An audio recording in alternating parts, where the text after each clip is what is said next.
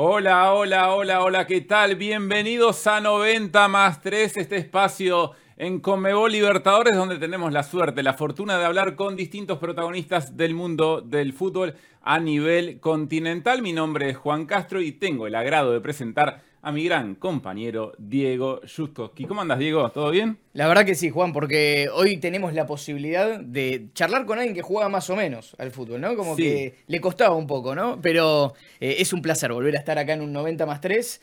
Eh, y la verdad que nos hacía falta un compañero más, ¿no? Sí, el sector de recursos humanos de Libertadores andaba buscando una persona.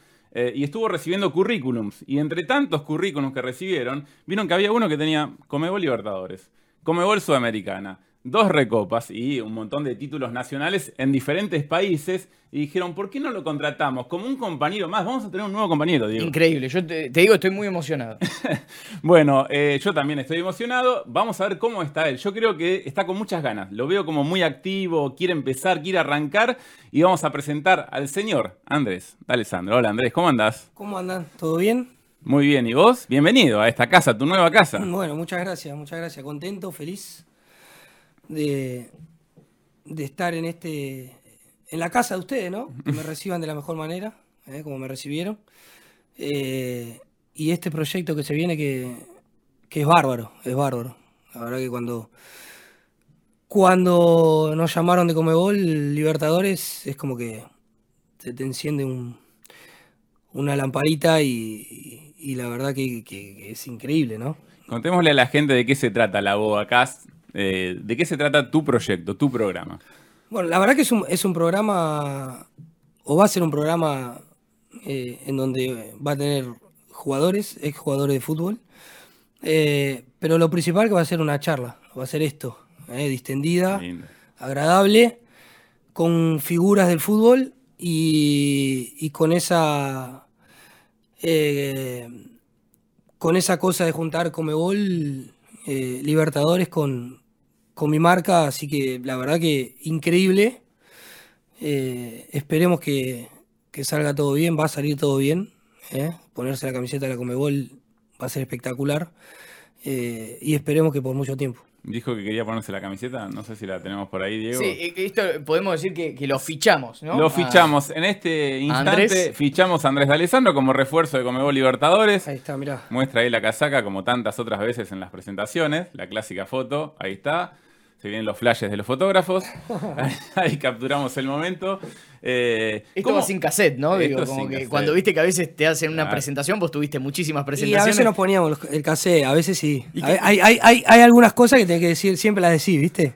¿Y, te guardas algo en esta oportunidad, viste? Porque vas a tener estos, estos episodios que, recién eh, justamente hablabas de la Boacast. Digo, eh, también los invitados, yo creo, que tienen algo para contar al igual que vos. O sea, tiene una especie de, guion esto. Sí, los invitados tienen mucha historia, principalmente, y, relación con la Comebol Libertadores. Sudamericana, Recopa.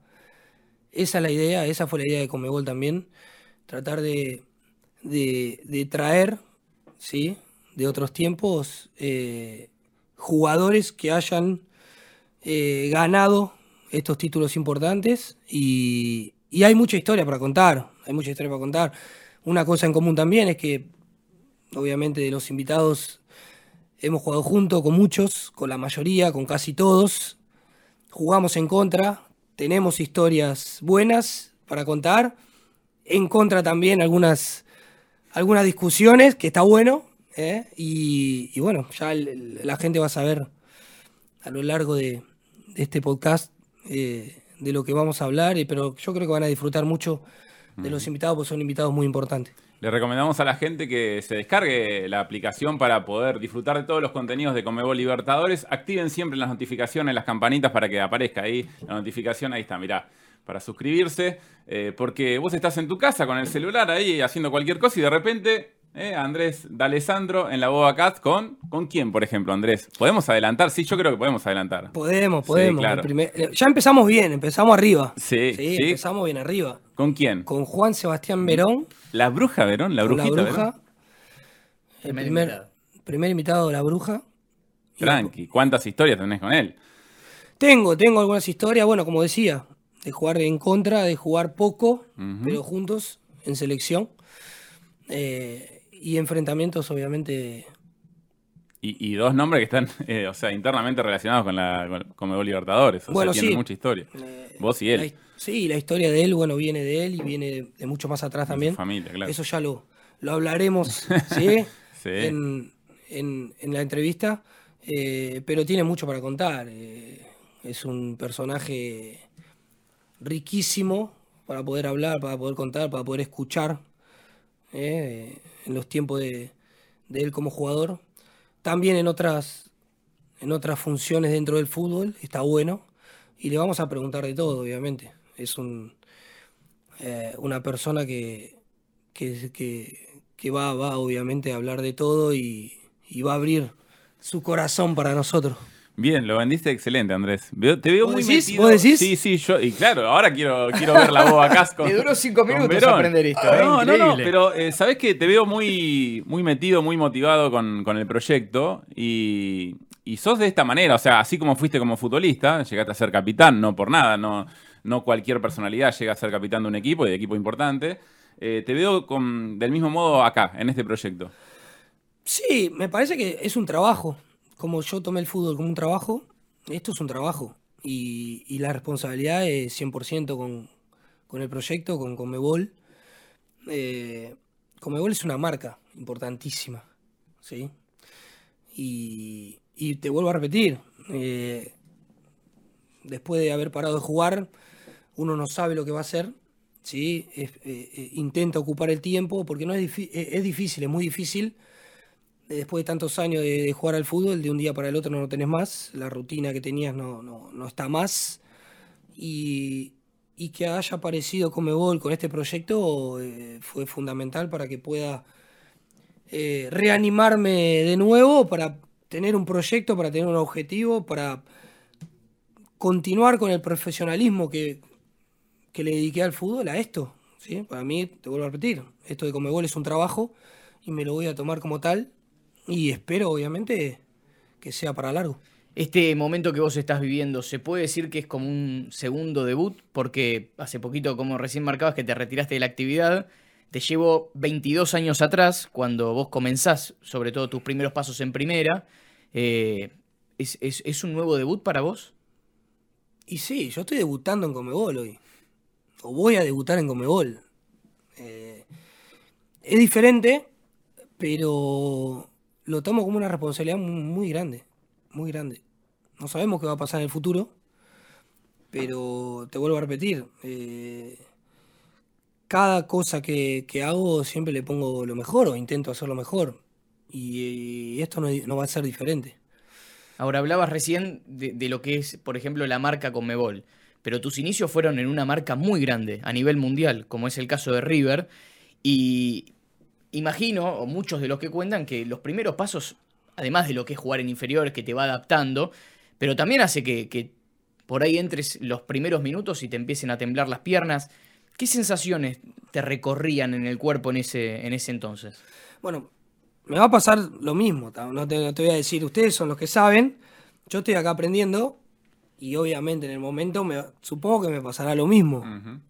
Aparte de tener a Verón enfrente y tener que charlar con él no se da todos los días. Sí, a Verón y a otros que van a venir. Debutás en un clásico. Voy a debutar en un clásico importante. Claro. ¿sí?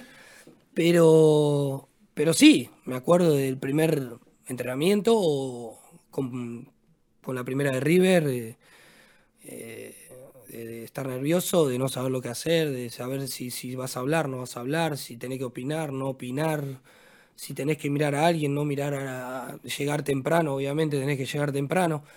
Eh, fueron sensaciones muy, muy buenas y que las seguí viviendo dentro del fútbol. ¿sí? Ese, ese, ese nerviosismo, ese, ese, esa sensación de, eh, de, nerviosismo nunca se te va, ¿sí? porque el fútbol eh, a lo largo de 22 años de carrera que tuve todos los días es, mostrar, todos los días es, asumir, todos los días es, llevar una bandera de, responsabilidad, de entrega, de sacrificio, de, compromiso con lo que, con lo que haces. Yo siempre dije que el jugador de fútbol es un privilegiado, ¿sí? Y, lo tomé siempre como tal, porque hacemos lo que nos gusta. El jugador de fútbol gana bien por hacer lo que le gusta. Y no todo el mundo tiene la suerte de trabajar de lo que le gusta. Entonces traté de cuidar de esa manera lo que, lo que hice durante mucho tiempo. Ahora, ¿eso te lo inculcaron de chico? ¿Lo aprendiste con un maestro, con un profesor, con un técnico, con compañeros más grandes o lo fuiste incorporando con, el pasar de los años? Eso viene de familia.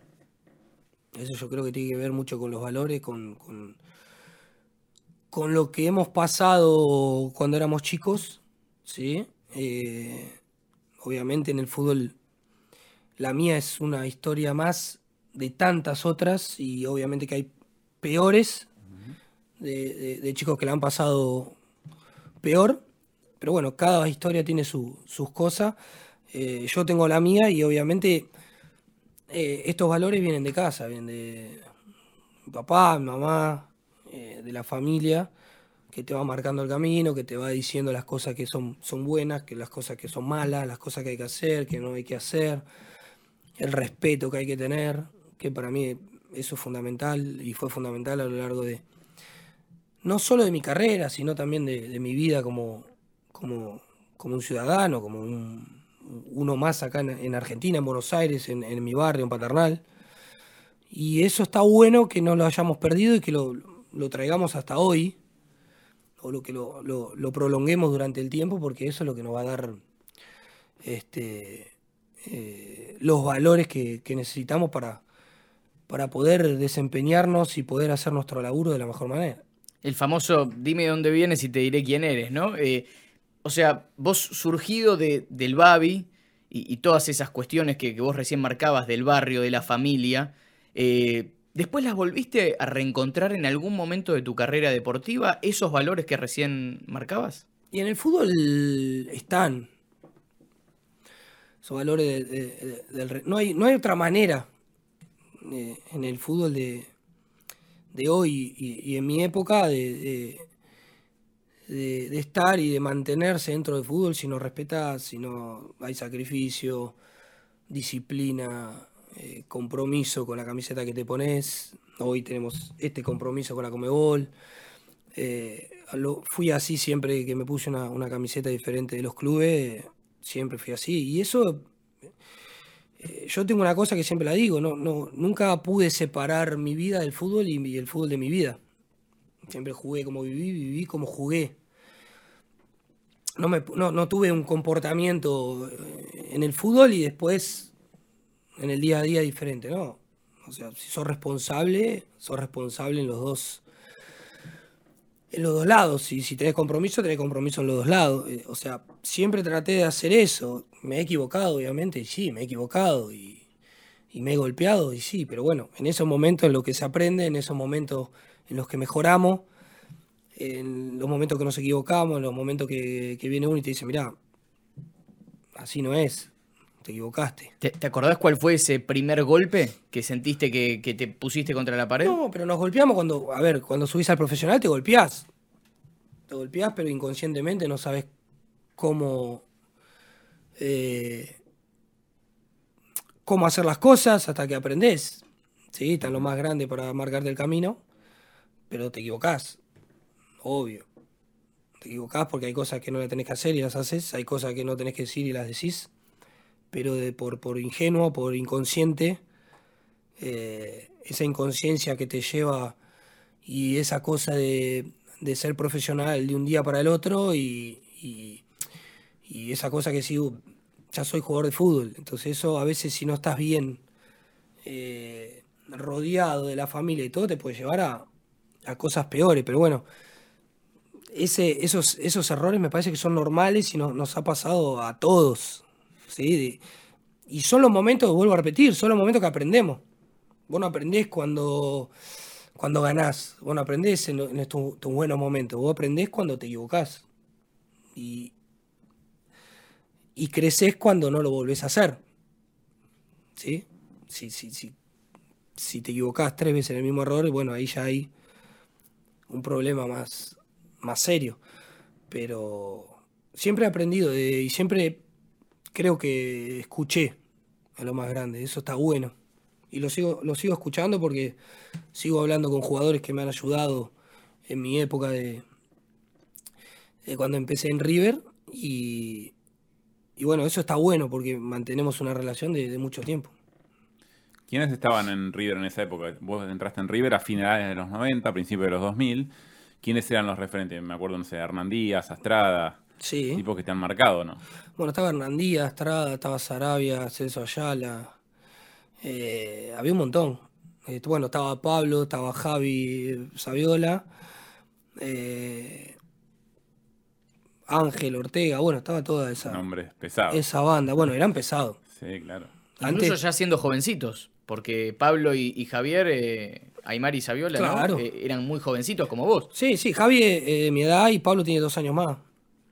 Entonces, era prácticamente nos conocíamos de inferiores. En algún momento con Javi pasé mucho más tiempo, con Pablo un poco menos, pero después nos encontramos en primera. Y, y, hay una cosa que cambió mucho. Hoy hay muchos más chicos dentro de un grupo de fútbol, de un equipo, y hay pocos grandes. Antes había dos o tres chicos y había muchos grandes, había muchos referentes, había muchos jugadores que ya tenían experiencia, que ya habían ganado título. Entonces, bueno, eso se hacía eh, diferente, era diferente y era mejor.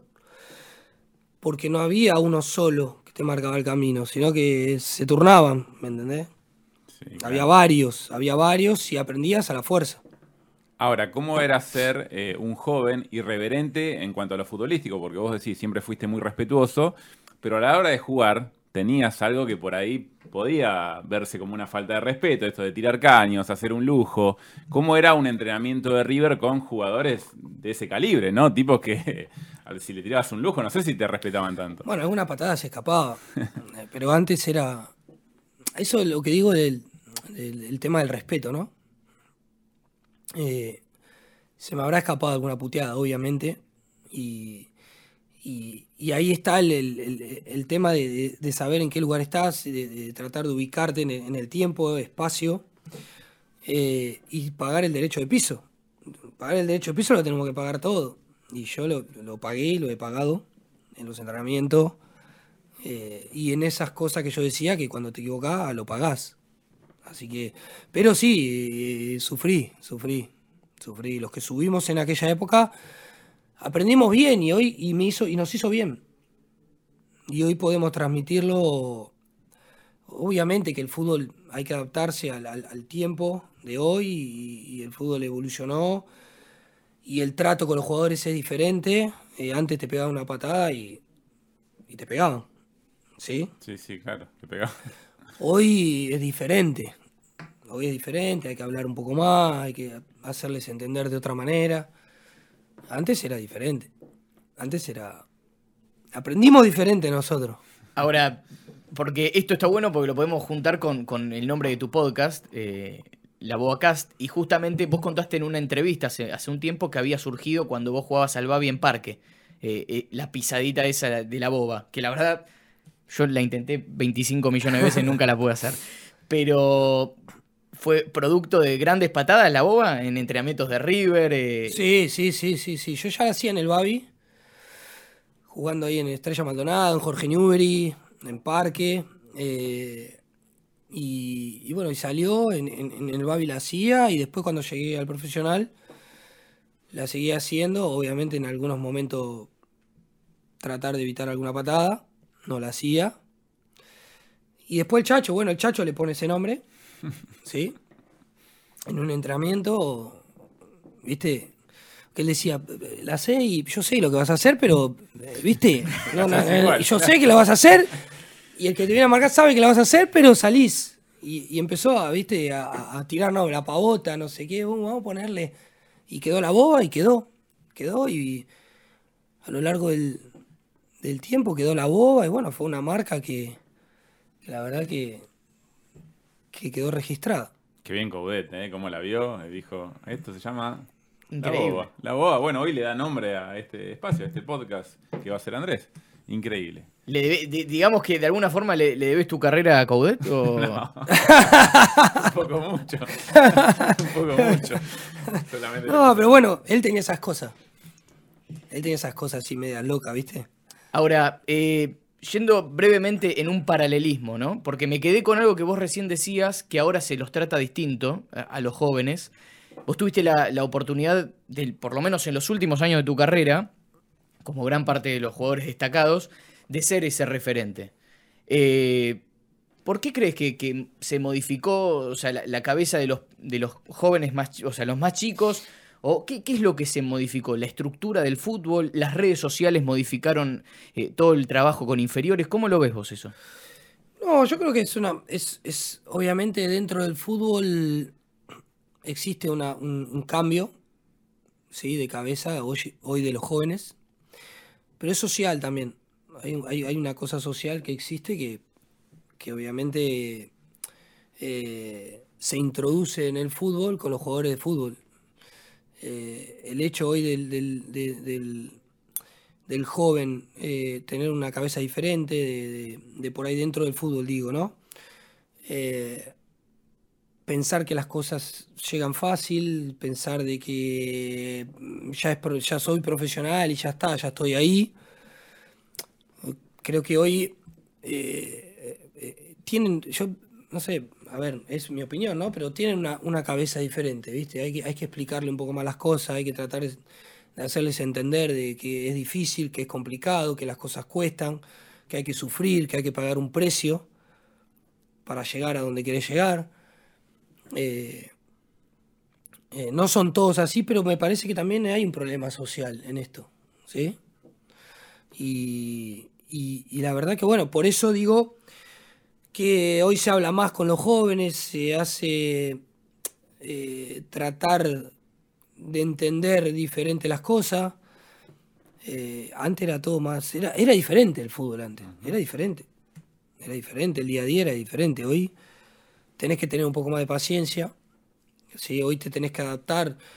A ver, yo tuve la suerte de ser capitán en el Inter muchos años y hay cosas que las sigo manteniendo, pero hay cosas que no la podés mantener de la época antigua. ¿Sí? De cómo nos trataban a nosotros. ¿Cómo haces? Hay cosas que cambian, hay cosas que cambian y te tenés que adaptar. Pero hay cosas que tenés que mantener. El tema del respeto, el tema de, llegar temprano, el tema de entrenar bien, el tema de la disciplina, el tema de saber cuidarte, el tema de estar 100% para poder rendir, el tema de no salir, el tema de redes sociales que nosotros no teníamos, que es un problemón. Hoy en día es un problemón. Es incontrolable y es incontrolable. La verdad que, viste, hoy, hoy, hoy un pibe juega mal, un periodista opina y el pibe va y le contesta al periodista en las redes sociales y se crea un... Ya salió en el diario, salió en la tele. O sea, hoy el jugador está mucho más expuesto por eso, pero también es, es digo, es socialmente hablando, existe ese problema también, no solo en el fútbol. Pero hoy el tema de las redes sociales, ya que lo tocamos, es, es, es, complicado dentro del fútbol.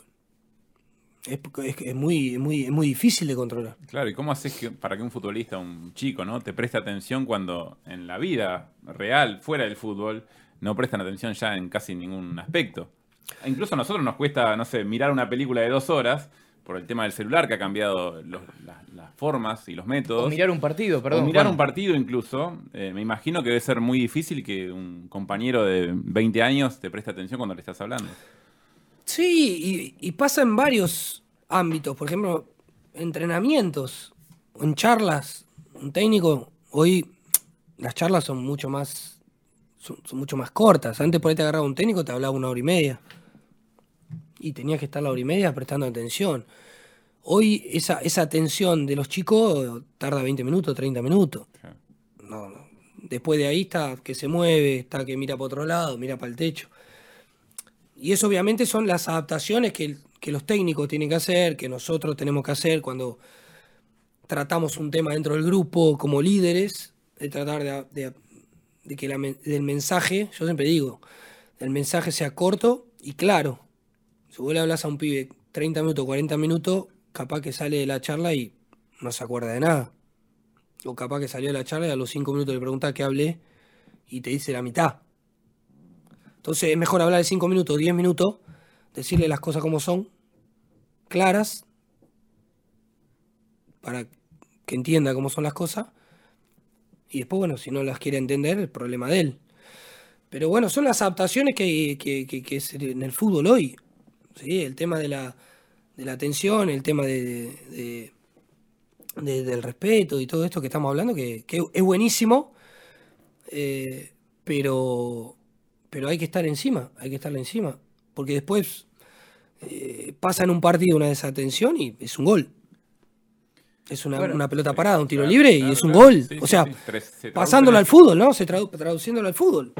Hablando justamente de esto, hay, una anécdota muy conocida del Loco Bielsa que habla de, la, posibilidad que él tenía para hablarle al burrito Ortega y sabía que él tenía cinco minutos. Esto lo, confesó.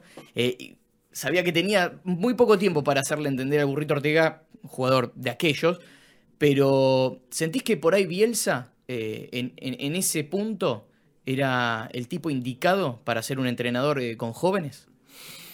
Sí, yo lo, yo lo tuve a Marcelo. Marcelo para mí es el mejor entrenador que tuve, sin ninguna duda. De los mejores del mundo. Eh, todo el trabajo que hizo Marcelo hasta hoy no se traduce en título, lamentablemente. Sí. muchas veces llegó hasta ahí y no pudo conseguir el objetivo en varios clubes, pero sí en esos varios clubes ha hecho que mejoren, ha hecho que crezcan. Leeds, Bilbao, eh, ha hecho, los puso eh, a nivel fútbol en, los primeros niveles, ¿sí? sin ninguna duda, de pelear con los grandes de igual a igual. Él es así, ¿sí? cree mucho en su idea, eh, te convence y, consigue. ¿Sí? Lo que consiguió con, esos clubes, lo que consiguió con la selección argentina, obviamente.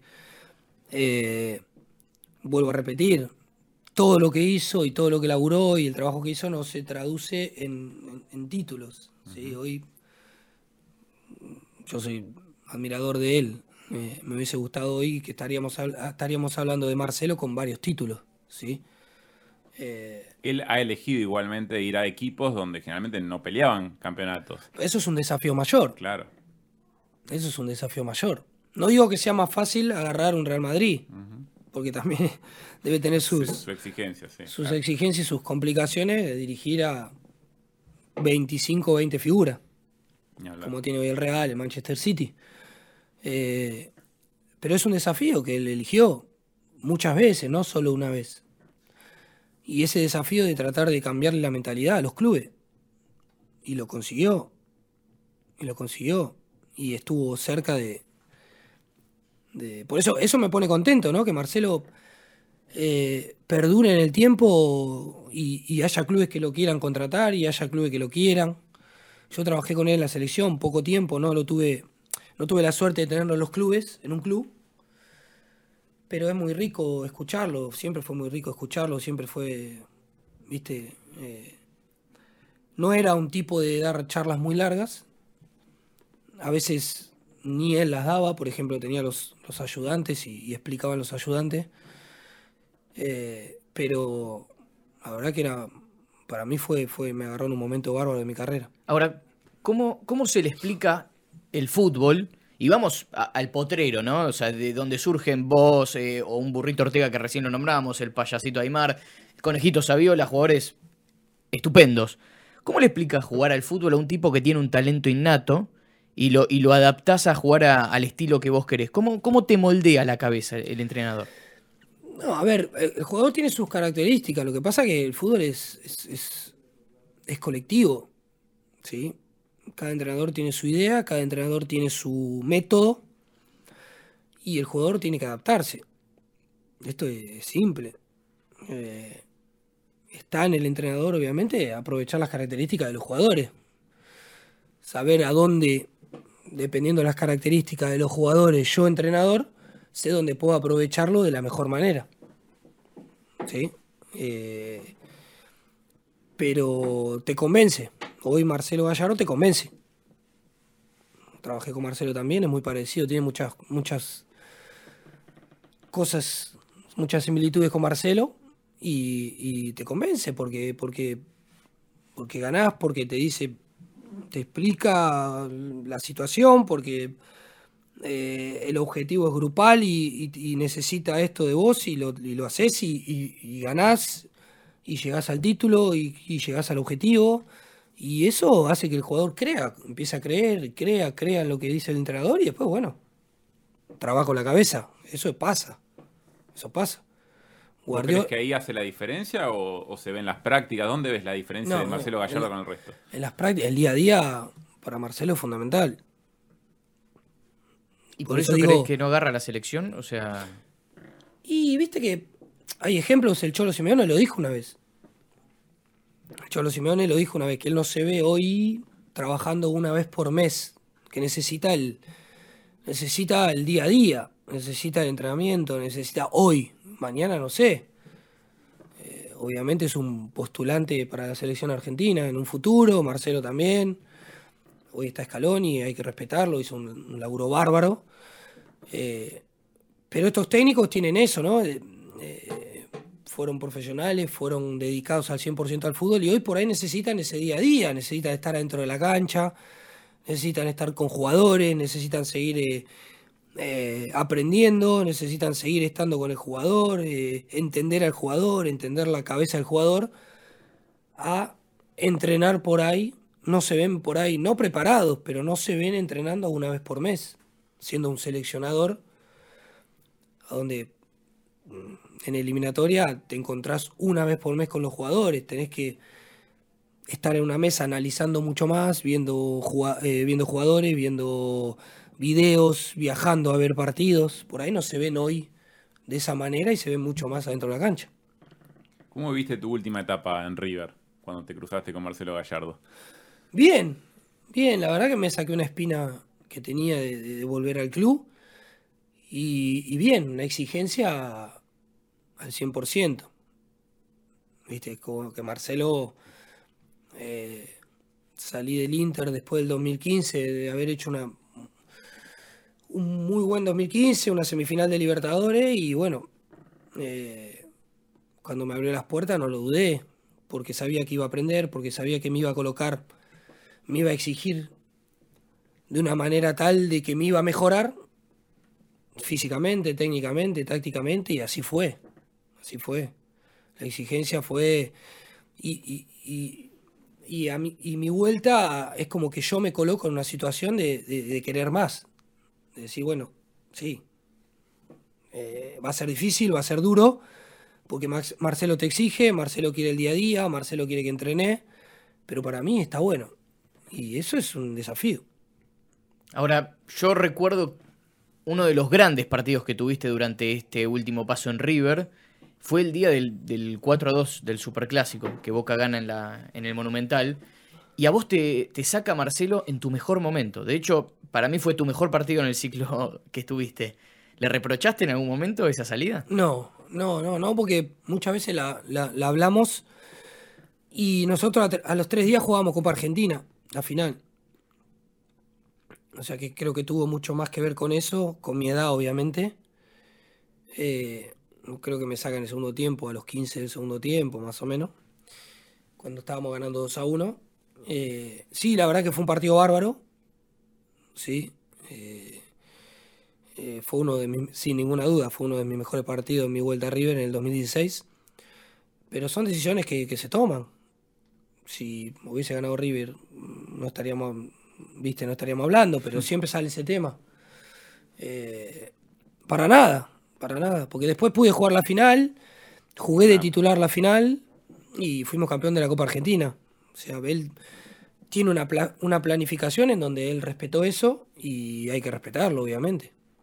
Ahora, eh, se me viene a la cabeza, te saco por un minuto de, tu carrera en sí, por compañeros que tuviste, eh, y en el último tiempo de River, yo creo que hubo un jugador, a, mi apreciación personal, que fue muy similar a vos, por lo menos en cuanto al, tacto de, la pelota y todo, también que es zurdo, que es Nacho Fernández, que, vos lo tuviste como compañero. Y hoy está haciendo una gran carrera en Brasil también. ¿Sentís que se, equipara en algunas cosas a vos? Yo creo que es mejor. Es mejor que vos. Yo creo que más completo. Siempre hay que decir que mejor, obviamente. Nosotros no nos podemos colocar en una posición de, de nadie. O sea, yo no me siento. Eso lo dejo para ustedes. Ustedes son los que tienen que opinar eso. Yo, lo tuve, yo lo tuve a Nacho como compañero. Andrés, pero bueno. él es más completo. Él es, él es un jugador que después de, que, de gimnasia que fue a River, Marcelo lo hizo mucho más completo. Pero el técnico te hace más completo si querés también. Y él, él quiso crecer. Es un pibe que escucha, que, es, que es vivo, que sabe escuchar, que sabe, sabe leer el juego anticipadamente. Él sabe lo que hacer antes de que llegue la pelota. Y cuando digo más completo es porque puede jugar, es es tiene un despliegue enorme dentro de la cancha, puede jugar de segundo volante, tiene recuperación, corre, bueno, puede jugar de enganche, puede jugar por izquierda, puede jugar por derecha, enganchado, enganchando para adentro. De hecho, hoy juega casi de segundo delantero en Brasil, ¿sí? atrás de Hulky o con Hulky ahí, con Hulk ahí en, eh, adelante, o puede jugar un poquito más retrasado. El fútbol brasileño lo va a hacer, llegó hace poco y ya ganó títulos, pero lo va a hacer mucho mejor jugador. Eh, así que puede seguir creciendo, obviamente. Bueno, has tocado un tema fundamental en tu carrera, que es el hecho de ser extranjero y jugar una liga como la brasileña. Vos sos el hombre para hablar de eso, porque has conquistado el fútbol de Brasil. Eh, contame cómo fue eh, haber llegado, qué idea tenías del fútbol brasileño y qué idea tenés ahora, después de haber hecho una carrera ahí. La idea la que teníamos todo, de ser argentino y admirar a los jugadores brasileños que veíamos en los mundiales y en Libertadores y en los campeonatos.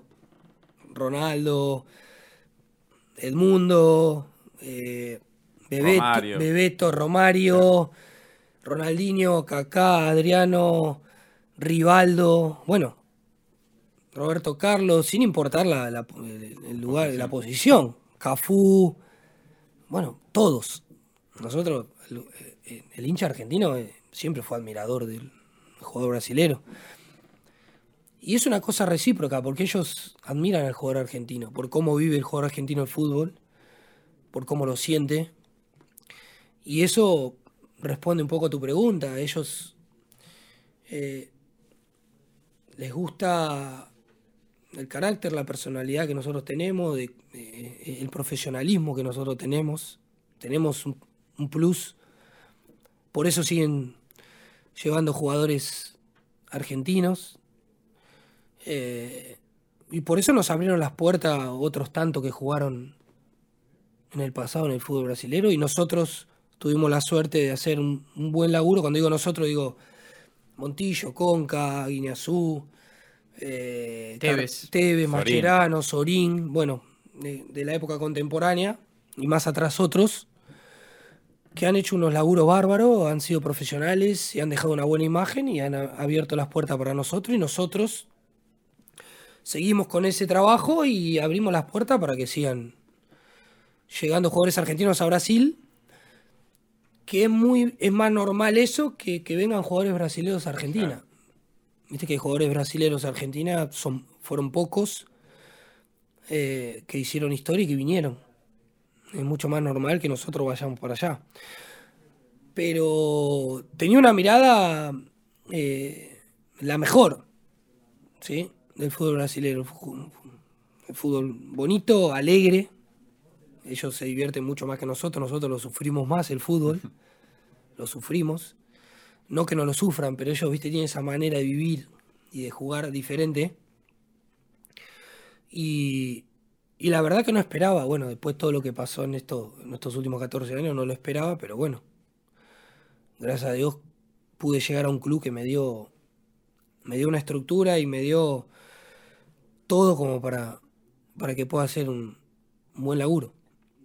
porque podrías imaginarte que te vaya bien en el fútbol de Brasil, pero no ser ídolo al nivel que sos ídolo en el Inter. ¿Cómo es ser ídolo? O sea, ¿qué te pasa con la gente en la calle?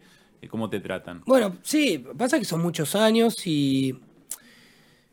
Y el tema de ídolo, yo digo, y te vuelvo a repetir lo que dije anteriormente para vos, para ustedes. Eh, para vos él iba a salir. sale no nos podemos colocar en una, en una posición. Yo creo que el hincha es genuino en, todo, en todos los lugares del mundo. Y es el hincha que te va a colocar, y lo dije hace poco en Brasil también, eh, en el lugar que, nos merecemos, con el paso del tiempo. con el paso del tiempo me voy a dar cuenta de lo que realmente hice dentro del club. Un poquito hiciste, ¿eh? Libertadores Sudamericana, los goles en los clásicos. Hicimos, hicimos. Yo digo hicimos porque el fútbol no es tenis. ¿sí? Yo dependo de un compañero siempre, mi, mi compañero depende de mí. Esto es grupal. Eh, claro que hay algo, hay, un, hay, hay una cosa individual que, siempre nosotros tenemos nuestro propio ego y el, jugador de fútbol es así.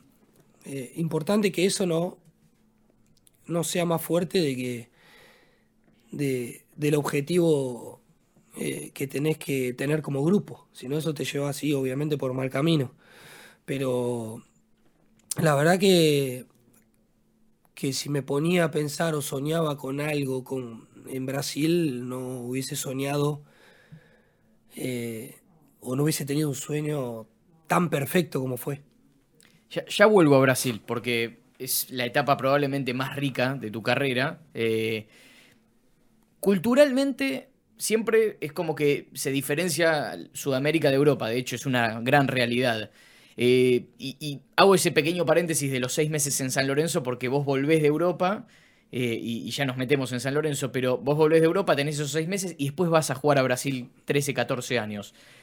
¿Fue un choque para vos esa, esa vuelta a Sudamérica, eh, esa diferencia cultural?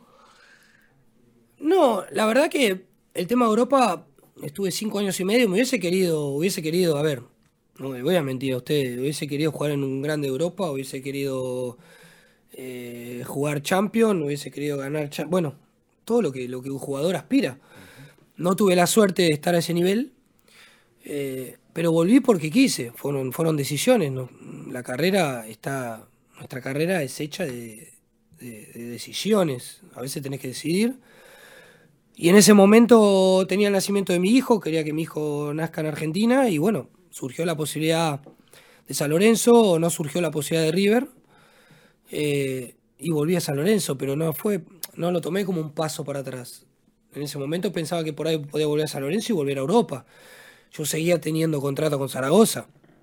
Pasa que en el, medio del camino aparece el Inter de Porto Alegre con una oferta que era buena para Zaragoza, era buena para San Lorenzo, donde San Lorenzo recuperaba la plata que había invertido en, seis meses, la recuperaba en seis meses, no perdía un peso, bueno. Son cosas que hay que decidir, se decidió junto con San Lorenzo, se decidió junto con Zaragoza y, me fui para Brasil, pero no lo tomé como un paso para atrás, ni, ni fue un golpe para mí este, duro.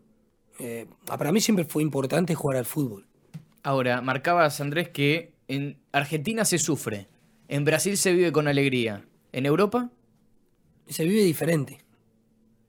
Se vive diferente. En Europa eh, se sufre porque nosotros somos así, pero se vive diferente el fútbol. Se vive diferente a nosotros. No, no, no, no, es una cosa que eh, hasta el hincha lo vive diferente. Eh, eh, es, diferente. No, no, no, no hay, no, hay una, no, no se puede comparar la manera de que nosotros vivimos el fútbol. No digo que no sufran, no digo que les guste perder, para nada. Pero por eso llevan jugadores argentinos, llevan jugadores sudamericanos. Porque tienen e, esa cosa para contagiar, para... Eh, esa cosa de que no les gusta perder, no nos gusta perder a nada. No nos gusta perder a nada, a nada. Y eso lo contagiamos. Eso contagia, dentro de un grupo contagia. Ahora, estás dando tus primeros pasos en este equipo de, de Comebol Libertadores, vas a arrancar con tu programa. Eh, hoy decías de esto de pagar derecho de piso. ¿Te pasó llegando a diferentes países? Porque has jugado en, Argentina, en Brasil, en Inglaterra, en Alemania, eh, en España. Has pasado por un montón de países. ¿Cómo fueron esos primeros días, esos primeros pasos que vos decís, ¿qué hago acá? Eh, no entiendo el idioma. ¿Te pasó, no sé, en Alemania cuando llegaste? ¿Fuiste preparado o caíste ahí y no entendías nada? Es que vas preparado, sí, voy preparado, pero después cuando llegas allá es totalmente diferente. O llegas a un país, en Alemania fue, fue un cambio brusco, porque salir de Argentina para Alemania, cultura diferente, idioma diferente, comida diferente, es un país diferente. Lo que sí es un país donde funciona todo, donde es un país estructurado, en donde si te equivocas la pagás, digo como ciudadano, eh, donde se cumplen las reglas y donde aprendemos. Aprendemos cómo son las cosas. En donde llegas a una esquina y, y el auto para para que vos cruces. O sea, eso nos hace crecer culturalmente, a nosotros nos hace crecer muchísimo. Es bárbaro eso. Y, pero el, cambio fue, fue, fue fuerte porque llegás a un vestuario en donde no entendés nada, no sabes si están hablando de vos, ¿viste? Fue, fue una cosa así media, ¿viste? Decís, bueno. La indicación del técnico también, ¿no? Sí, bueno, había, había una traductora. Había una traductora que hablaba español, hablaba italiano, hablaba todos los idiomas, cinco o seis idiomas. Eh, tuve un técnico después eh, italiano, que hablaba italiano. Eh, pero igual no, no, no es fácil, no es fácil. El fútbol es fútbol. Después cuando entras a la cancha, el fútbol es fútbol y agarramos la... El fútbol es diferente también. Hoy el fútbol alemán mejoró muchísimo técnicamente. ni se habla, pero en mi época era mucho más físico. Entonces se hizo difícil. Pero bueno, me adapté. Yo, mi cabeza siempre fue muy abierta en esas cosas y siempre le puse el pecho y me adapté a lo que, a lo que venga. Ahora, la etapa, perdón, en Zaragoza fue algo completamente distinto, intuyo, porque te tocó con Diego Milito, eh, Roberto Ayala, eh, Pablo Aymar, o sea, era otro contexto y en un lugar como España que se asemeja un poco más a la Argentina. Sí, otra, bueno, cultura parecida a la nuestra, llegás a un país en donde se come bárbaro, donde, donde este, ya tenía mi hija, este, y, un fútbol en donde cuando era chico yo pensaba que era el fútbol que más se, acercaba a mis, a, mi, a, mis, a, mi calidad, a, mi, mis cualidades a mi característica, el fútbol español, en donde se juega mucho más, en donde técnicamente es mucho mejor, eh, no es un fútbol tan físico como el alemán, como el inglés. Eh, y, la verdad que no fue bien, sí, teníamos un, bueno, un equipazo. Eh, había brasileros también, Ricardo Oliveira, Everton, Gaby Milito también estaba con nosotros teníamos un equipo Piqué, jugó con nosotros ahí en Zaragoza, o nosotros jugamos con él. Qué nombre, claro. No era el empresario todavía, ¿no? No era empresario. No, no, no, no era empresario. Venía, él había venido de Manchester a préstamo, a Zaragoza un año, después creo que volvió a Manchester y después se va a Barcelona. Pero teníamos un equipazo. Bueno, eso facilita las cosas. En, Alemania también estuve con Diego Klimovic. Claro. Estaba el granadero. El, el granadero, claro. Estaba allá y él fue el que me ayudó un poco. Después llegó Facu Quiroga, Oscar Ahumada, Juan Mesegués, que fue con nosotros. Bueno, después ya formamos un grupo y nos hicimos un poquito más fuerte dentro del vestuario y, Diego ya entendía un poco más el alemán y Diego decía, mirá, están hablando de tu ropa, de mi ropa, ¿qué te pusiste? ¿Viste? Bueno, y no, lo tomábamos como, como, como algo normal y nos reíamos, nos reíamos y después cuando aprendíamos alguna palabra respondíamos. y eso hacía que, nos tengan confianza, que hablemos un poco más, bueno, es como todo, entras a un grupo nuevo y te tenés que adaptar. No, me acuerdo que era el equipo de los argentinos en Alemania, se llegaban a televisar los partidos acá. sí, pasaron muchos, pasaron muchos. Se, se veía. Sí, sí, sí, pasaron muchos y y me acuerdo que el, primer año no fue, no fue bien, después bueno, nos caímos porque no teníamos un plantel numeroso, pero eh, el primer año creo que peleamos el campeonato ahí. Eh, en la primera rueda lo peleamos palmo a palmo, después bueno, obviamente contra gigantes como el Bayern, el Dortmund, el Leverkusen en ese momento, Stuttgart, que tenía un equipazo, ¿no? Breme, no nos podía, no podíamos, no podíamos pelear mucho. Ahora, después de tu etapa europea, volvés a, la Argentina. Hoy Diego te preguntaba sobre tu paso en San Lorenzo. Me imagino que haber jugado la, la Libertadores debe haber sido toda una motivación para vos. Y también tenés recuerdos de esa Libertadores. Hay una noche épica en aquella llave frente a River. ¿Qué te acordás vos de esa llave con River? Me acuerdo que fue, fue difícil, fue complicado jugar contra River. Porque había vuelto todo el mundo esperaba ese partido.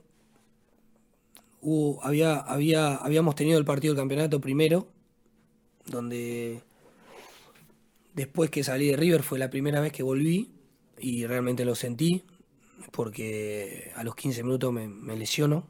Mira. Creo que 15, 20 minutos del primer tiempo, corro una pelota y me lesiono. Eso tiene obviamente mucho que ver con lo mental, con lo que significó volver a jugar contra River con otra camiseta, volver al Monumental y la gente recibiéndote y gritando y bueno. Vos decís que eso está directamente relacionado. Con lo mental, obviamente. Sí. Sí. Juega. Sí, juega. Y, bueno, ¿cómo explicar a la gente de San Lorenzo que me había lesionado? Porque la gente de River me cantaba y los de San Lorenzo me puteaban después. Porque me había ido a los 20 minutos. bueno, había que dar vuelta a esa historia. Y el hecho de River no haberme abierto las puertas en ese año, porque la idea era volver a River, como me abrió las puertas, surgió la, posibilidad de San Lorenzo.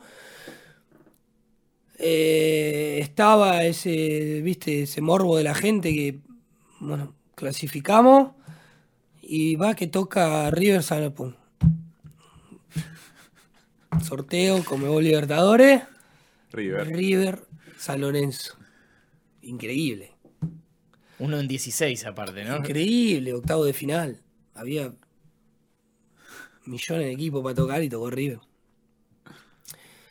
Y bueno, nada, volver al Monumental y, y después, bueno, las características del partido, ¿no? Con dos jugadores menos y todo lo que ustedes ya saben que, que pasó y bueno, tenía que defender la camiseta de San Lorenzo como se debía y como merecía. Creo que era lo menos que podía hacer. Ahora, las sensaciones que a vos te pasaban por el cuerpo cuando tenían dos hombres menos y tenían que ir a buscarlo, ¿era lo conseguimos? ¿Lo podemos hacer? ¿Qué, fue lo que, lo que vos pensaste? Mirá, fuimos, fuimos a. Obviamente con, con Ramón en el banco todo es posible, todo era posible. Y, y teníamos un equipo muy bueno en San Lorenzo. Teníamos jugadores de experiencia, jugadores que ya habían pasado por situaciones difíciles dentro del fútbol. Eh, jugadores que, ya habían jugado varias Copas Libertadores. Adrián González, Agustín Orión, eh, Placente, eh, Cookie Silvera, Vergesio, bueno, jugadores de experiencia. Y, y fuimos a lo que daba. Imagínate con dos jugadores menos, jugando contra River en el Monumental, un River que tenía un equipo bárbaro, un River que venía de ser campeón del campeonato local con el Cholo Simeone como técnico, y en el Monumental lleno. Eh, y fuimos a lo que daba, y creo que el fútbol es así, son detalles. Y en esos detalles pudimos empatar el partido.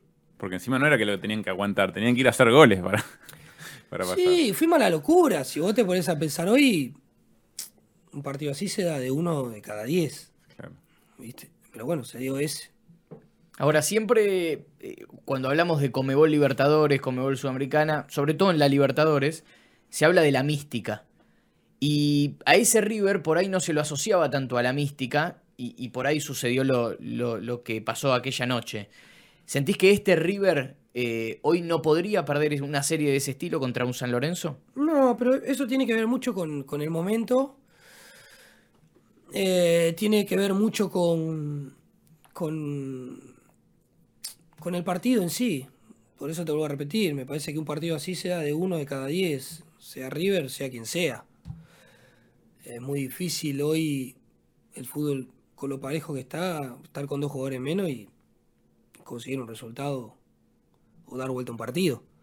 Puede pasar porque fútbol es fútbol, ¿sí? Y son detalles. La mística existe. La mística siempre la tiene, River siempre la tiene. De hecho, internacionalmente, obviamente, ha mejorado muchísimo en los últimos años, pero siempre ha estado en disputa de Libertadores, siempre ha estado en, disputas internacionales. Eh, podemos hablar en los últimos años mucho mejor, porque internacionalmente en los últimos años eh, se ha hablado mucho de River porque ha estado ahí peleando en todo lo que jugó. Pero estos, estos clubes grandes siempre tienen. Nunca hay que descartarlo. Y, te vuelvo a repetir, es, momento, es el momento. Hoy si te pones a pensar, si no, a River, como dijiste vos, es imposible que se le escape un partido así. Claramente. Por cómo viene River, es imposible. Y no creo que tenga que ver con, claro, pero en ese momento tenía el Cholo Simeone, que era un, con las experiencias que tenía el Cholo como jugador, como técnico ya había tenido experiencias buenas. Decís, eh, el Cholo Simeone, ¿no es? Claro, es el Cholo. Bueno, hoy está Marcelo. Pero me parece que tiene que ver con el momento, no tiene que ver ni con los jugadores, porque en ese momento también River tenía jugadores muy buenos y de mucha experiencia. Tenía Alexis Sánchez, tenía Buenanote, que ya había surgido en River, tenía el loco Abreu. Falcao. Falcao. Eh, tenía un montón de jugadores internacionalmente hoy, ni hablar. Ahora, eh, a mí, para mí ese año 2008, eh, para vos, termina siendo como el gran envión para, para por ahí volver a sentirte fundamental, porque de alguna forma intuyo que el volver de Europa recién marcabas que por ahí te hubiese gustado seguir un tiempo más, pero esos primeros seis meses en, San Lorenzo y los segundos seis meses en Inter, para mí fueron ese, ese envión que te permitió volver a despegar, sobre todo en el fútbol sudamericano.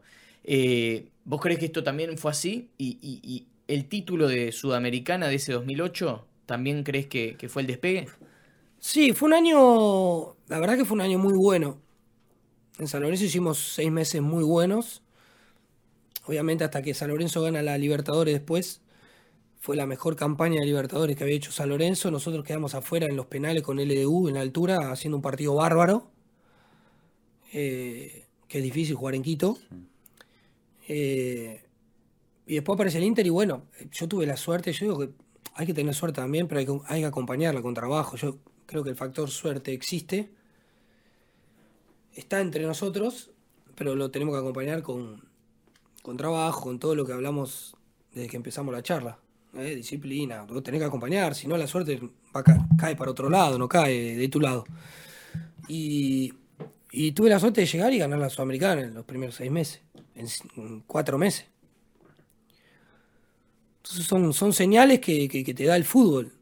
Y esa fue una señal, un señal, una señal importantísima en ese momento para decir, bueno, llegué a un club en donde empecé con el pie, con el pie derecho y ojalá que pueda seguir eh, ganando cosas. Eh, para la adaptación en Brasil, para la adaptación al Inter, eso ayudó muchísimo. Para mi relación con el hincha en Inter también. Y sobre todo que, o sea, en los primeros seis meses eliminar, eliminaste a River eh, de la Libertadores y en la, y en la Sudamericana les toca eliminar a, Boca con ese gol de Alex en la bombonera, ¿no? Sí, nos toca a Boca en cuarto de final, donde ganamos 2 a 0 en el Vera Río. Creo que fueron dos goles de Alex. Eh, dos golazos afuera del área, tenía un cañón en la zurda. Y después la bombonera creo que jugamos mucho mejor que lo que jugamos en el Vera Río. Jugamos mucho mejor. Eh, ganamos 2 a 1, pero jugando bien, jugando muy bien. Eh, y vos vas dándose, el equipo va dando señales de que puede llegar a algo. Porque nosotros, yo me acuerdo que esa, esa sudamericana empezamos con un clásico, un Grenal. Ni más ni menos. Ni más ni menos. Mi primer partido con el Inter fue un clásico. Y fue por, la Sudamericana. Donde empatamos 1 a 1 de local. Y después por gol, gol de visitante empatamos 2 a 2 y dejamos fuera gremio. Y ahí empieza nuestra campaña. Otra señal más ahí. Otra señal más. Claro. Viste, son cosas que se van dando y vos decís, bueno, vamos a seguir. Capaz que, capaz que se da y nos cruzamos con Boca y ganamos, y nos cruzamos con Chivas, que fue la semifinal, y, ganamos de local y ganamos de visitante y llegamos a una final con el estudiante Verón, ni más ni menos también. De los mejores estudiantes de, los últimos años, por lo menos. Y sí, sí, como grupo sí, porque después Estudiante gana la Libertadores en el 2009 y después nos enfrentamos en el 2010 de nuevo. O sea que tuvimos, tuvimos esos tres años unos enfrentamientos terribles con, mejor, con los mejores equipos eh, de, Argentina del momento, ahí en, ese momento. Entonces, nos medíamos con, equipos con equipos importantes, con River en el 2008 con San Lorenzo, con Estudiantes en el 2008 de nuevo, 2010 Estudiantes, 2008 Boca, 2010 Banfield, con un Banfield también que tenía un equipazo. claro. Eh, Y vos sabés cómo es. Eh, yo lo viví de este lado y después me tocó vivirlo con el Inter. Contra equipos argentinos es muy difícil jugar. Los equipos argentinos saben jugar la Libertadores, saben jugar competencias internacionales, tienen ese plus que siempre hablamos que es difícil. Con Banfield para, con nosotros fue muy difícil. Nosotros perdemos 3 a 1 en el, en el Sola, acá en Banfield, y después ganamos 2 a 0. Eh, si vos te pones a pensar, la Copa Libertadores nuestra la pasamos toda por gol de visitante. Claro, sí, es verdad. Toda por gol de visitante. Ahora, para los argentinos es algo especial la Libertadores. ¿Y para vos qué es particularmente? La tenés ahí al lado, ves el trofeo. Contame qué, qué, sentís cuando ves. Y para mí fue un, fue un sueño cumplido. O sea, tenían un, un, sueño de... Nosotros tenemos metas y tenemos sueños en nuestra vida. A veces los cumplimos, a veces no, pero eso no quiere decir que nos quedemos a mitad de camino. Sí, tenemos... Yo tenía plena conciencia de que eh, llegar podía llegar a tener un objetivo y no cumplirlo, pero eso no iba a frenar mi, idea y mi, y mi sueño de seguir jugando al fútbol. Pero después que empezás a jugar al fútbol y después que empezás a competir de la manera que competí, querés tener una Libertadores en tu casa. Querés tener en tu currículum una Copa Libertadores que es lo, es lo, que, todo, lo que todos quieren. Y es, es hermoso. ¿Y la tenés en tu casa o no? La tengo, la tengo. tengo una réplica. La verdad tengo tres réplicas. ¿Tres réplicas? Nada, tengo una chiquitita. Claro. Tengo una grande en casa y mi, mi papá tiene otra acá en, Espectacular. en la casa de ellos. Y hay que, hay que aprovecharlo porque es muy difícil ganar en el fútbol. Es muy difícil. El camino para ganar una Libertadores o una Sudamericana es muy complicado. Es difícil, es largo. Imagínate que hay cuántos equipos que quieren lo mismo que vos. Sí, son muchos. Y son muchos. Y aparte, en tu carrera exitosa, lograste la Comebol Libertadores, la Comebol Sudamericana, también lograste ganar eh, la Recopa Sudamericana con River, ganaste Juegos Olímpicos. Eh, ¿cuál, ¿Cuál es el título por ahí más representativo en, en tu carrera? Yo creo que a nivel clubes la, la, la Comebol eh, Libertadores. No tengo duda de eso. Y a nivel selección tuvimos cerca de ganar la Copa América. Jugamos una final, que ya es difícil. No tuvimos la suerte que por ahí necesitábamos en ese momento, en el 2004, pero bueno, la Olimpiada significa muchísimo. Significa muchísimo porque no es un campeonato que vos puedas jugar cuando vos querés. La Olimpiada, vos, ustedes saben que tenés una cierta edad donde no la podés jugar más. Y sí, yo tuve la suerte de jugarla y después no. O sea, no, no por edad no podía jugarla más, o era esa o no era ninguna. Y bueno, jugué una y gané una. O sea, ¿qué más podés pedir?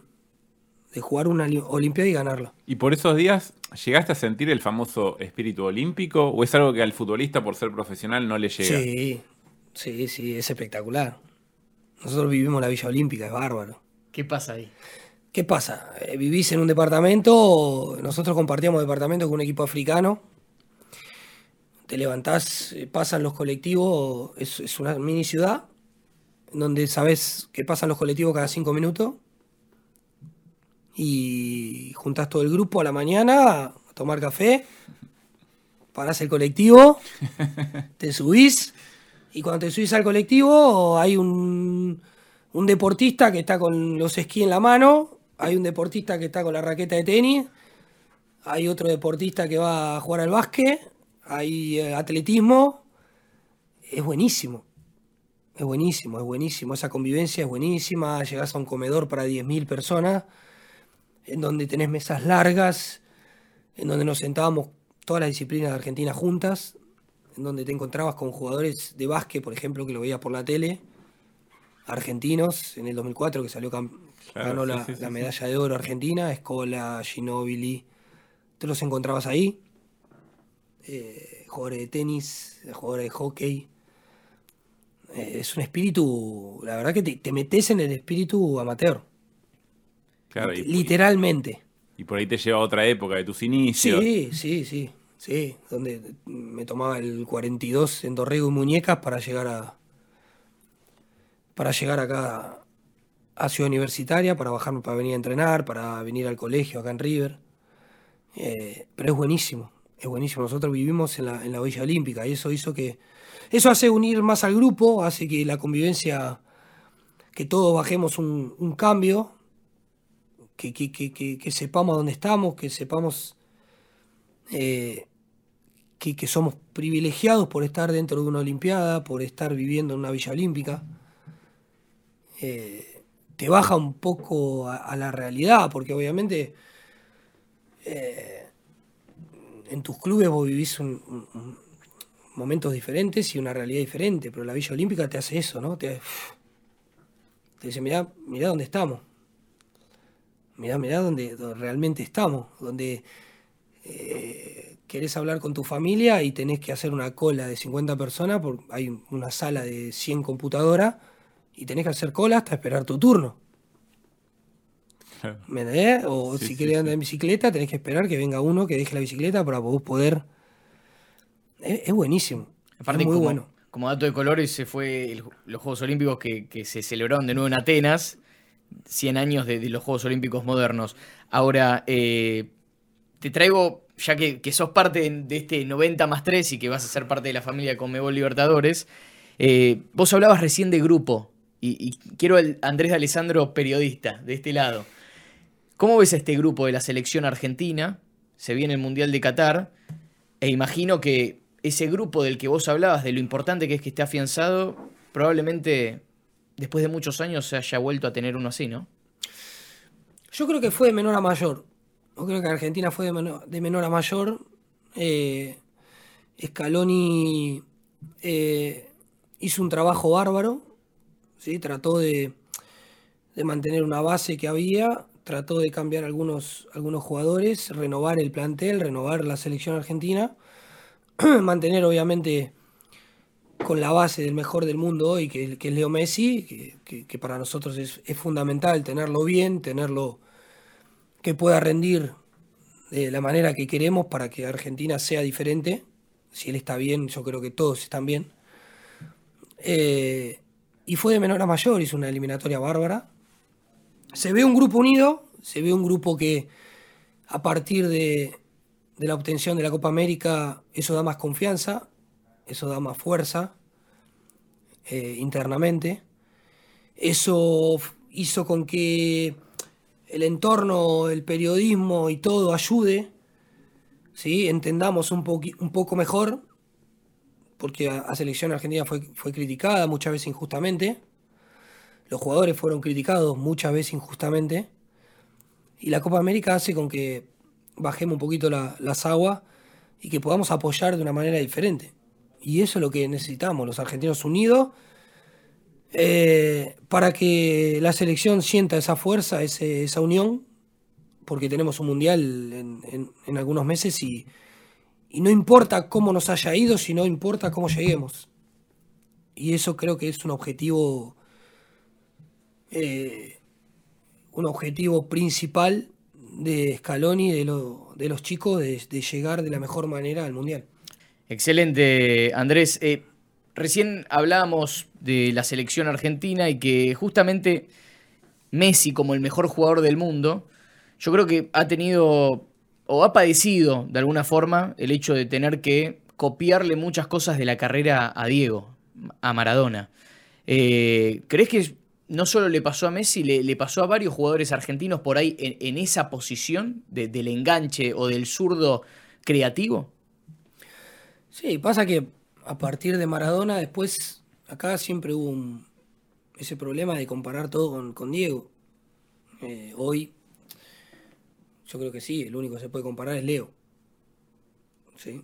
Si hoy Leo tiene la suerte de hacer un, buen mundial y traer el mundial, me supongo que habrá gente que piense de que, de que puede ser más grande que, que Diego. Esa es una, eh, una cosa que los argentinos estamos acostumbrados siempre a, ver quién es mejor. ¿eh? Pero está claro que, que lo que lo que hizo Diego lo hizo Diego en otra época. Lo que ganó Diego lo hizo Diego con sus compañeros y Leo es otra historia. Es otra época, otro fútbol y, y, la verdad que lo que yo decía anteriormente de, la unión eh, está bueno porque tenemos que entender que al nivel de Leo es muy difícil vivir, es muy difícil ser Leo Messi, debe ser complicado. Sin embargo, él nunca dijo que no, él vino a la selección, vino siempre, se puso a disposición, cuando tuvo que pelear, peleó, eh, nos hubiese gustado que gane muchas más Copa América, y sí, y, perdieron finales, y sí, pero bueno, eh, ¿por qué eh, el fútbol hoy es así? En la realidad, hoy el fútbol es muy resultadista, no vemos el camino que se hizo para llegar a una final, sino vemos que se perdió la final y ¡pum! Empezamos a criticar. Pero Argentina llegó a varias finales de Copa América, ¿sí? Y si llegó a varias finales de Copa América es porque algo se está haciendo bien o se hizo bien o el camino fue, fue bueno. Así que eh, yo creo que sí, eh, es inevitable la comparación de Diego con Leo, es el único que se puede comparar con Diego.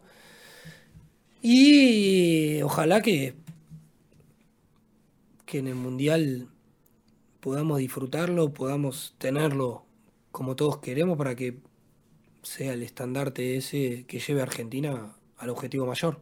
Ahora, vos eh, estabas en, aquella liga española, cuando creo que yo fue, la gran, la gran primera comparación de Leo con Diego fue cuando él le mete ese gol al Getafe. Vos estabas en, esa liga española, ¿no? 2006, 2007. ¿Se, veía que iba a ser...? Eh? Sí, yo estuve cuando él debutó en la selección argentina. Yo jugué ese partido con Hungría, en Budapest, ganamos 1 a 0. Y ya en el entrenamiento vos ya veías que era era, tenía otra velocidad, era otra cosa. Eh, no le podía sacar la pelota, era, era totalmente diferente. Pasa que era un chico que no hablaba, que re tranquilo, en la suya, ¿viste? Ahora después cuando agarraba la pelota, totalmente diferente. Eh, y, estuve en el debut de él, cuando, cuando lo, echan al minuto, increíble, eh, pero ya se veía que era, se veía totalmente diferente a, todos. Estamos hablando con Andrés de Alessandro, nuestro nuevo compañero en los contenidos de Libertadores. Se viene la boba casa. Andrés, eh, esta es tu casa, ponete cómodo. No sé si tenés calor, querés agua. Me saco, me saco la. ¿Qué, te vas a sacar? ¿El saco? Sí. Ah, bueno. Perfecto, perfecto. En camisa. No, se lo ve ahí, pero claro, ¿no? la facha que, mete ahí, tremenda. Ahí está, ahí está. Ahora sí. Ahora sí. Ahora sí, ahora sí. Bueno, y ya que quedaste en camisa, te voy a preguntar por eh, eh, a camisa Days. Eh, ¿Cómo es usar la camiseta número 10 en Brasil? Sí, ¿Cómo es usarla? Porque vos la has usado en el fútbol argentino, que también es un número emblemático. Es un número emblemático por... Por Diego, por Diego claro. Por Diego. y hoy por Leo, obviamente, también. Hoy tiene, tiene, tiene eso. salvando las comparaciones, es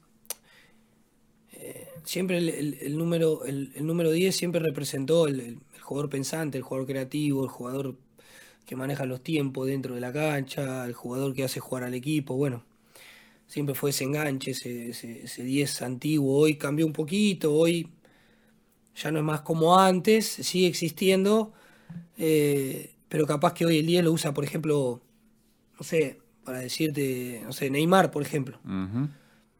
Que por ahí sí, es el, jugador más importante hoy de Brasil eh, y mundialmente uno de los mejores. Pero por ahí no es, hablando de enganche, ese jugador, viste, es un jugador más vertiginoso, un jugador con velocidad. Este, eso cambió un poquito, pero bueno. hasta Dani Alves la ha usado. Hasta Dani Alves la usó. Sí. Eh, eh, yo creo que es una camisa emblemática y, y, la verdad que para mí fue un orgullo usarla. También he usado la 4, ¿no? En Inglaterra usé la 4. Mirá. ¿Y eso por qué? La de Hernán Díaz, por ejemplo. Pero no fue por Hernán, que llegaste y solamente estaba el 4. Sí, sí, había, había algunos números y me pareció gracioso usar el 4. y me puse el 4. También usaste la 15. Usé la 15, bueno, en mis, inicios en, River usé. Si mal no me. La 21. La memoria no me falla, 21, 32, la 11. Eh, usé varias, varias. Pero la que te queda es la 10. O sea, uno piensa en Alessandro, es la 10. Sí, bueno, es, es, la emblemática. Es la que está guardada y en la selección también la usé. Tuve la suerte de usarla en, en Copa América, en el 2004. Que también tiene un significado especial, está guardada en casa. Bueno, hoy la, la tiene. La tiene nada más y nada menos que, que Leo. Es así, es así. Bueno, em, ya para ir cerrando, eh, quería saber cómo te sentís en esta última etapa de tu vida, porque vos seguís radicado en Brasil, estás viviendo allá, eh, ¿cómo, es, ¿cómo es tu vida? Estoy ahí, estoy en Brasil, después de, haber dejado de jugar al fútbol, suena fuerte, de un día para el otro haber, sí, claro. Haber dejado el fútbol es, no es poca cosa. Estoy allá, mis hijos, mis tres hijos, mi mujer, estamos allá, tengo dos hijos adolescentes, o sea, muy difícil. Hoy obviamente la prioridad es la familia y es muy difícil cambiarle la vida, una vida ya prácticamente hecha. Eh, mis hijos y nosotros, con mi mujer que tenemos prácticamente muchos años en Porto Alegre, ya tenemos, tenemos todo ahí, pero lo, lo bueno es que estamos muy cerquita de Buenos Aires, muy cerquita de Argentina, de Paternal.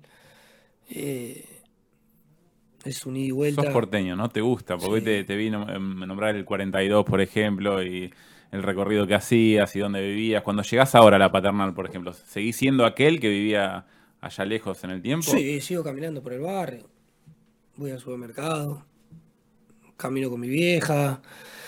Eh, siempre hago una cosa. ¿viste? Mi mujer se ríe, pero siempre paso por la casa donde nací que hoy cambió, alguna cosa cambió, pero siempre paso con el auto, paso por las por donde jugaba el fútbol, este, por donde vivían algunos amigos, donde trabajaba en la pizzería, paso por ahí, les muestro.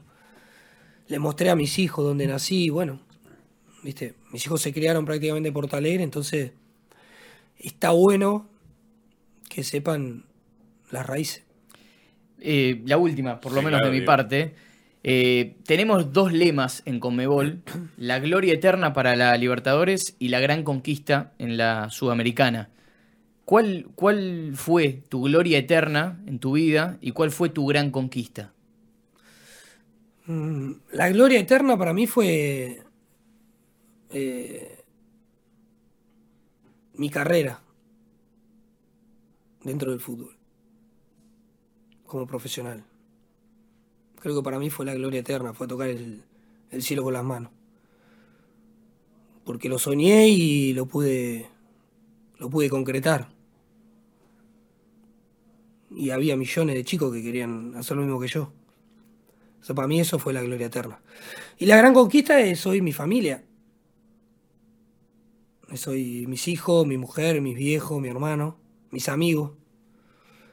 Poder haber mantenido mis relaciones de amistad a lo largo de 35 años, 40 años que tengo de vida. Me saqué un, año. Eh, haber mantenido los mismos amigos. Eso, eso para mí es, es un valor enorme. Eh, que mis amigos sigan sintiendo que soy la misma persona de hace varios años, de cuando no tenía nada haber hecho una familia, haber formado una familia, que hoy mis viejos tengan una vida tranquila, que haber podido darles, gracias al fútbol, después de tantos años de, sacrificio de ellos, hoy les pueda dar una tranquilidad. Eso para mí fue la gran conquista. Te emocionas, Andrés, cuando hablas de ¿Eh? eso. Te emocionas un poco cuando hablas de eso porque es, lógico. Bueno, eh, grandes definiciones hemos tenido de Andrés de Alessandro con los lemas de, la Libertadores y de la Sudamericana. Y te vamos a dar, como cierre en este espacio, cada uno de los invitados firma la, pelota. ¿Te siguen pidiendo firmas en camisetas? Mirá, estoy extrañando ya, ¿eh? porque dejé de jugar y menos.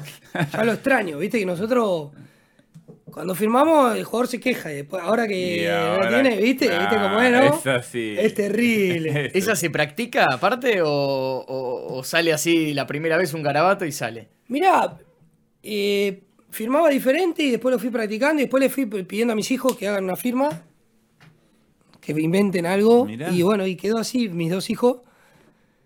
Eh, inventaron así y quedó. Ojo que no te hagan la del banco después, ¿eh? Porque no, por, eso, por eso es diferente, por eso es diferente. No, la, del banco difícil de imitar. Es No, no, esa no, esa no. Bueno, quien le pone la firma a todo esto es Andrés de Alessandro. Gracias Andrés por haber venido a 90 más 3. Bienvenido al equipo de Comebol Libertadores y bueno, eh, lo mejor para lo que se viene, todos los éxitos para la Boba Cast, tu nuevo programa, con un gran invitado en la primera edición que va a ser eh, la brujita Juan Sebastián Verón. Y bueno, lo mejor Andrés. Bueno, muchas gracias, gracias por invitarme. ¿Eh? y bueno, vuelvo a repetir, un proyecto que se viene, gracias a, Conmebol Libertadores ¿eh? por esta invitación, esperemos que a la gente le guste ¿eh? y, y, bueno, un gran abrazo para todos y que nos acompañen. Abrazo grande, nos vemos en la próxima. Chao. Chao, chao.